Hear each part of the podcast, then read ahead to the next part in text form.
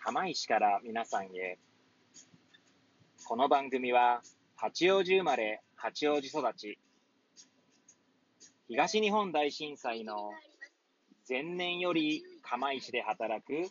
ポンコツの頭の中をゆるーりご紹介する、そんな番組です。はい。始まりました。皆さんいかがお過ごしでしょうか？はい。えー、今日はですね、昨日に引き続き、アドバンストケアプランニングについてですね、ちょっとお話ししていこうかなと思います。まあ一応昨日のね、あのー、放送も合わせて聞いていただくと、まあいいんでしょうけれども、まあざっと振り返るとですね、この土日、えー、12、13かな ?12 日、13日の土日で参加した日本プライマリーケア連合学会、えー、東北ブロック支部の学術集会、えー、in 秋田ですね。秋田県で開催された、その学術集会の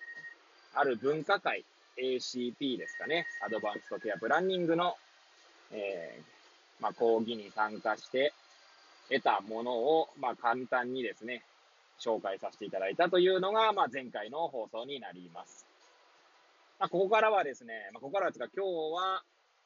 もう少し、アドバンストケアプランニング ACP ですね。何回言うんだって話ですけれども、ACP について考えさせていただいたことをですね、つらつらとまた、ゆるーくお届けできればと思っております。はい。そうですね。まあなかなか、あちなみに昨日の、まあ、講師の先生が、まあ、昨日の放送でも言いましたけれども、千葉県にあります、亀田総合病院のカルマイ先生というですね、確か ICU だったかな ?ICU だったかな？ちょっと顔忘れましたけども、まあ、救急に携わる先生が、実際の現場とですね、現場で、まあ、その ACP が求められる場面と、その救急医療。救急医療っていうとですね、基本的には、まあ、命を救わなきゃなんない場面が多くてですね、そうなると、まあ、本人の意思云々よりも、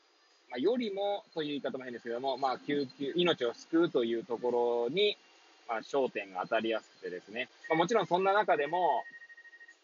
えー、家族に、患者さんの家族に対してですね、まあ、ACP に近いところをですね、まあ、近いところ言いたい、いいって方も変ですけども、まあ、選択ですね。あの、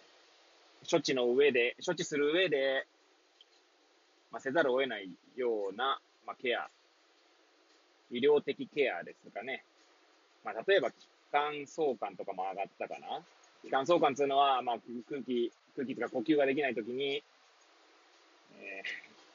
ーえー、私の医療知識の 拙さのゆえ、あんまり、えー、説明できませんけれども、まあ、あんまりね、薬局で気管相関するとかってあんまことはないのでね。っていうとちょっとまあ言い訳みたいになりますけれども、まあ、医療系のドラマとか見るとね、医療系のドラマ、特に救急医療とかが取り上げられたドラマとか見るとですね、まさに命を救う瞬間というのをですね、なんとなくこう想像できるんじゃないかと思いますけど、まあ大体ですね、本人の、本人はもう意識がないので、本人に確認できないわけですね。だでという場合に、まあ、最悪の事態を想定して、いろいろな、まあ、同意を取っておくっていうのが、まあ、は、同意を取っておくというのは、まあ、実際の現場でもされていると思うんですけれども、まあ、そうするとですね、本人の意思と、そこにこう、相が生じることがあるということを語っておられたと記憶しております。えー、たかだか1日2日の間の話なのでですね、記憶しておりますというふうに言ってしまうほど、この私の記憶能力のなさをですね、痛感しながらお話しさせていただいているところなんですけれども、そうですね。で、まあ、昨日思ったところではですね、やはりこう、常にというか、まあそういった緊急を要する場面に、いきなりその ACP、つまり本人の意思を尊重するように、まあ、ケアプランというかですね、まあ、そういったケアプランというか、その、選択していかなきゃなんないってなると、なかなか難しいわけですよね。だそうなると、あらかじめ、そうなる前から、まあ、私はどうしたい？例えば、私はどう、何があっても、色とか、色、色と言ってですね、まあ、あの、い、胃のところに簡単に言ったらすげえ簡単に言いますよ。ざっくり言いますよ。胃のところに、まあ、こう、まあ、管みたいなものが差し込まれて、そこからこう、栄養補給すると。つまり、飲み込めないという方がいた場合に、そういった処置、処置というかですね、そういった選択を、が迫られる場面もあるんですけども、まあ、そのことを胃ろうと言います。はい。えー、皆さん調べてください。私のこんな拙い説明で知った気にならないでいただいて、皆さんぜひ調べていただきたいんですけれども、まあ、そんな選択はですね、もう私は一切しないみたいなことを言まあ、思ってたとしますよね。まあ、そうすると、まあ、当然そこの意思を、意思というか気持ちをですね、まあ、医療機関の方で尊重していただけるかもしれないと。ただ、そういうのって、あらかじめ、なんだろう、か、まず考えないといけないですよね、本人はね、患者本人は。だったりとか、あとは、まあ、そのご家族も、まあ、そういったことをですね、まあ、なんだろうな、本人に代わって、まあ、代理でですね、まあ、本人が、患者本人が、物も言えない意識を失っているような状態ではですね、家族が、まあ、代理となってですね、まあ、話すことになるんでしょうけれども、意思決定をね、していくということになるんでしょうけれども、そのためにはやっぱあらかじめそういった話をしていなきゃならないと。つまり、まあちょっと難しい表現と言っても難しくないかもしれないですけど、まあ緊急時に選択をするにはですね、その平時ですね。つまり緊急時じゃない時にも、そういった、まあ心構え、心構え、まあ心持ちだったり、まあ考えを、まあ、共有しておく必要があると。っていうことを思いましたね。はい。で、まあそういうこともあってですね、厚労省、厚生労働省の方では、まあ ACP を一般の方々にですね、広く認知するために、まあ、愛称、名前をですね、ACP じゃなくて人生会議っていう風にしたりして、まあ、小籔さんのポスターを使ったりとかですね、そういった形で、まあ、広く認知させようとまあ、頑張ってきているわけですね。はい。あとはですね、他に思ったことは、まあ、先生の方がですね、カルマイ先生の方がおっしゃっていたのが、えー、っと、まあ、情報、その、なんていうんですかね、意外とその ACP を、まあ、導入するにあたって、出る課題っていうのは、それ以外のことにも、こう、応用が効くとか、似たような課題が出てくる。例えば情報共有とかなんかまさにそうかなと思うんですけれども、まあ、なんていうんですかね。例えば、じゃ救急医療を、まあ、施す病院の方で ACP を患者さんのその意思ですね。気持ちというか、あの、考えを、まあ、確認したとして、それを次の、まあ、なんだろうな、緊急 救急医療を提供しない、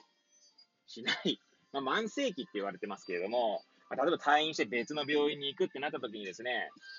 そういった医師、患者の気持ちが、まあ、を受け継いでいかなきゃいけない。引き継いでいくんですね。そういったことを考えると、まあ、当然情報共有が出てくるんですけど、まあ、そういったことだったり、当然病院の中にもいろんな職種がいますので、そこの間でですね、その患者さんに関係する職種で情報共有をすると。まあ、そういうのもですね、まあ、それって別に ACP に限らず、まあ、どの場面でも必要になることだし、結局、課題は同じだな、という話をしていてですね。まあ、そこも考えさせられた次第でありますね。あともう一点最後に言いたかったのが、まあ、昨日の放送でも若干言ったのかな、最後の方にちょろって言った気がするんですけども、あの、家族と患者の距離感ですよね。距離感にはいろんな家族の形があるので、それこそ今、ね、SDGs とか言ってですね、多様性を認めていこうと。っていうとですね、まあ当然いろんな、なんて言うんでしょうね。一般的には、いや、そんな家族の形あるのみたいなことも、あ、出てくるかもしれないわけですよね、おそらく。まあ、くまでおそらくって言ってるんで、特になんか今具体的な家族像を想像して言ってるわけじゃないんですけれども、そうなった時はよりこう、ね、本人の意思を尊重するってなかなか難しい場面も出てくるのかななんても思いますし、はい。まあ、いろんな場面を想定させられたなという、まあ、回でしたね。はい。ねまあ、そんな感じですね。私、あの、本当ポンコツでですね、こういった感想を述べようとするとですね、もうはん、自分で後から思うんですけれども、本当浅はかだなと。まあ、反省する、反省するんですね。はい。だから、あの、なんだろうな、杉村太蔵さんいらっしゃいますよね。あの人ほんとすごいなーって、まあ思うんですけど、自分のこと薄口政治評論家って言ってるんですよね。そこ、そういう自分のキャラをこう持ってってる。そすごいなと思って、いつも見てるんですけれども、だ私も本当になんか、まあ私もって、なんだろうな、あんまりこう、感想とか薄口になってしまうなと。なんかそういうとなんか、杉村さんのことをこうなんか、え、それ、あなたディスってないとかって言われちゃうと、そんなつもりないんですよ。私は本当に。いつもすごいなと思って、尊敬して見ております。はい。ということで、なんか、よくわけわからない最後になりましたけれども、はい。まあ、こんな感じでですね、そろそろま12分が、まあ、まだかな、まあ、経ちそうなので、まあ、ここら辺で、まあ、ACP についてはですね、まあ、語り終えようと思っております。はい。まあ、そんな感じで、まあ、ゆるーくですね、私の頭の中を喋っていく、喋って紹介していく、そんな番組になっております。はい。毎日放送しておりますので、はい。皆さん、えー、また明日も聞いていただければと思います。それでは、また明日。